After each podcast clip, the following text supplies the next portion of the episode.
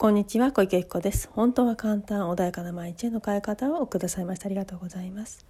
このチャンネルではちょっとした気づきや意識の切り替えで毎日が穏やかで自分が集中したいことに集中できパフォーマンス上げることができるちょっとしたコツをお伝えしていきたいと思います。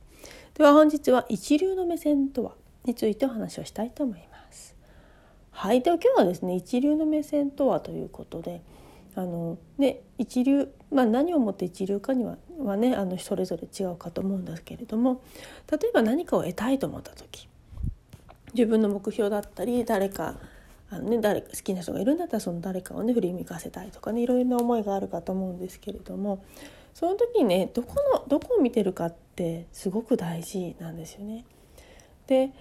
あの欲しいものをちゃんと見ているのかそれとも何かね誰かに負けたくないとか。そういう思いがある時もちろん負けたくないって言ってあのその、ね、ライバルを作ったりよりよくね前に進むっていう意味ではすごくいいんだけど時々ねいらっしゃるのがあの目標がじゃあ何かのじゃあ誰か好きな人がいるとしましょうね。好きな人がいてその方を振り向かせたいって思って。でその方をずっと見ているつもりなんだけどその方を好きな方がまた別にいたとしますよね。そうした時にそのお相手をそのねもあのライバルじゃないけどライね、あのこの人を倒さなきゃあの人を自分の欲しい方好きな人を振り向かせることはできないって思っちゃったとしますね。そうしたらばそのライバルをずっと意識するがためにライバルを倒そう倒そうっていうその方向にあの目的がすり替わってることがあるんですよ。だからそうするとねその相手を蹴落とすために何かしなきゃいけないとかそういうことを始めてしまう方が時々いらっしゃる。でその結果何が起きるかっていうと本当に欲しかったものはそこじゃないのに目的がずれてしまったがためにその人を倒そうとした結果嫌な部分ね自分が嫌ななんだろう倒すために相手をライバルを蹴落とすための何か卑怯なまねだったり何かしたとしましょうね。それが自分の好きな方自分がねあの振り向いてほしい方が見ていて遠くで見ていてああ性格悪いなって思っちゃった。としたらばそれは本末転倒ですよね。っていうようにあの目線ってね目線というかその自分がね目的をぶらさないっていうこと。よくありがちなのがねそういう何かそ目的があったんだけど違うものをあの目標にすり替わってしまっている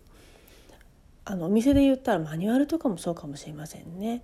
そもそも何のためにマニュアルって作られたんだっけっていうのがずれてしまうと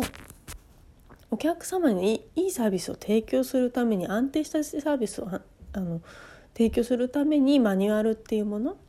がある。ねあのなんだろう一応底上げというかその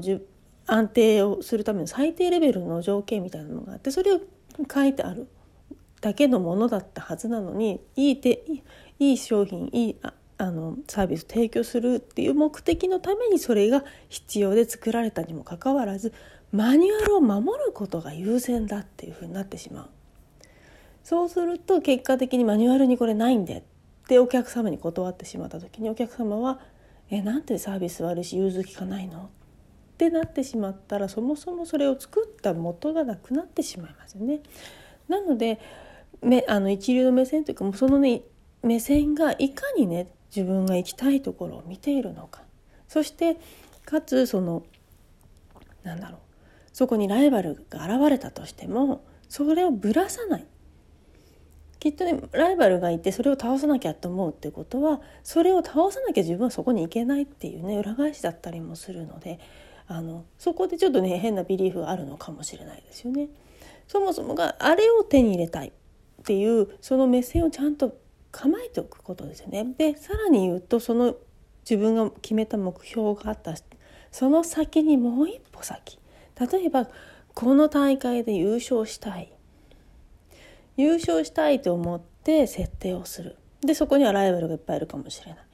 だけど優勝してその先の世界一の何かになりたいとかっていうものがあればまずその通過点としてここに優勝したいって思ってるとそこを優勝することがゴールじゃないのでその先をいつも意識した上のこの手前の優勝だったりするとぶれにくくなるんだけどその大会で優勝するってものを目標にしてしまうと一歩手前のところのライバルをまた目標に変えてしまうっていうことがあるので目標を、えーと、自分のね行きたい世界を見つけたらその一歩先っていうものをちゃんと置いておくとぶれにくくなりますよね。あのよくありがちなのがねある、あのよく言われるのが年収じゃあ1,000万っていう設定をしましたそうすると年収1,000万を超えることはないよって言われたりするんですよね。あの別に500だろうが1億だろうが何でもいいですよただこれ数字の問題なのであのその自分の目標を決めた時にそれをやっぱり自分が決めたものよりも下がってくるので一段高いところにあまり高すぎるとやる気なくなっちゃうけどあの一歩先にね目標を定めておくと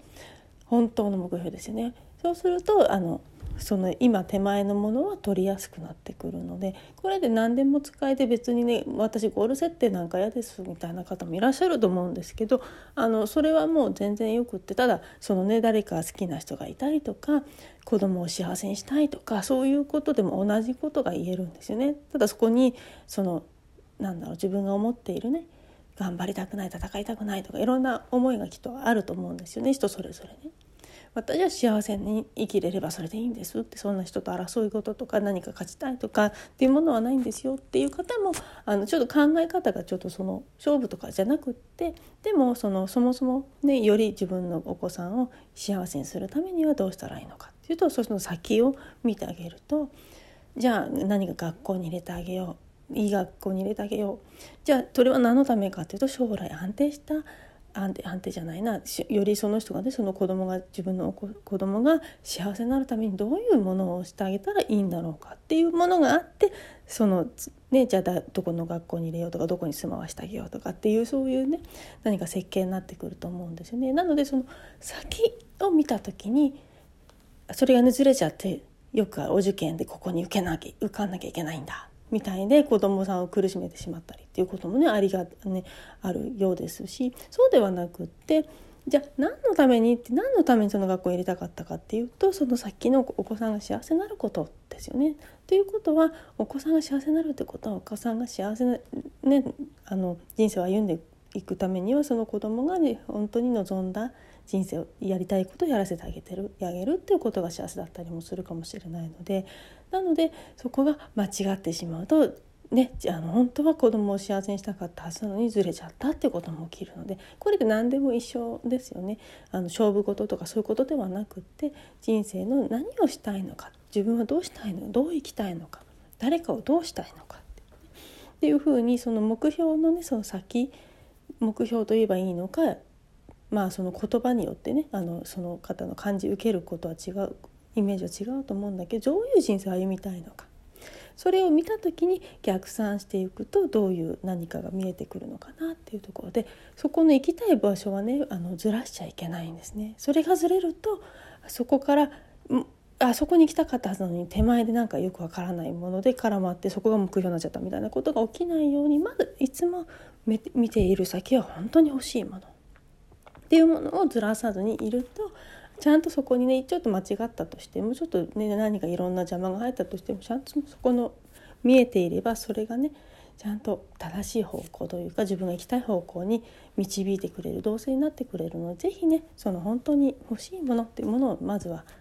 あのイメージしていくってことをねされるといいんじゃないかな。それがね一流の方は本当にそこがぶれない。強さを持ってらっしゃるからもう本当に欲しいものを手に入れその先さらに先っていうふうにどんどんどんどん進んでいかれるんだと思いますので是非ね目線をぶらさずに進んでいただければなというふうに思います。本日もお聴きくださいましてありがとうございました。何かね質問ありましたらいつでもご連絡ください。またねセッションあともでねコンサルトもやってます。是非ねご活用いただいて今自分がどこがねブレてるのかなとかねあの分からなくなっちゃってる方是非ねご相談いただければと思います。本日もありがとうございました。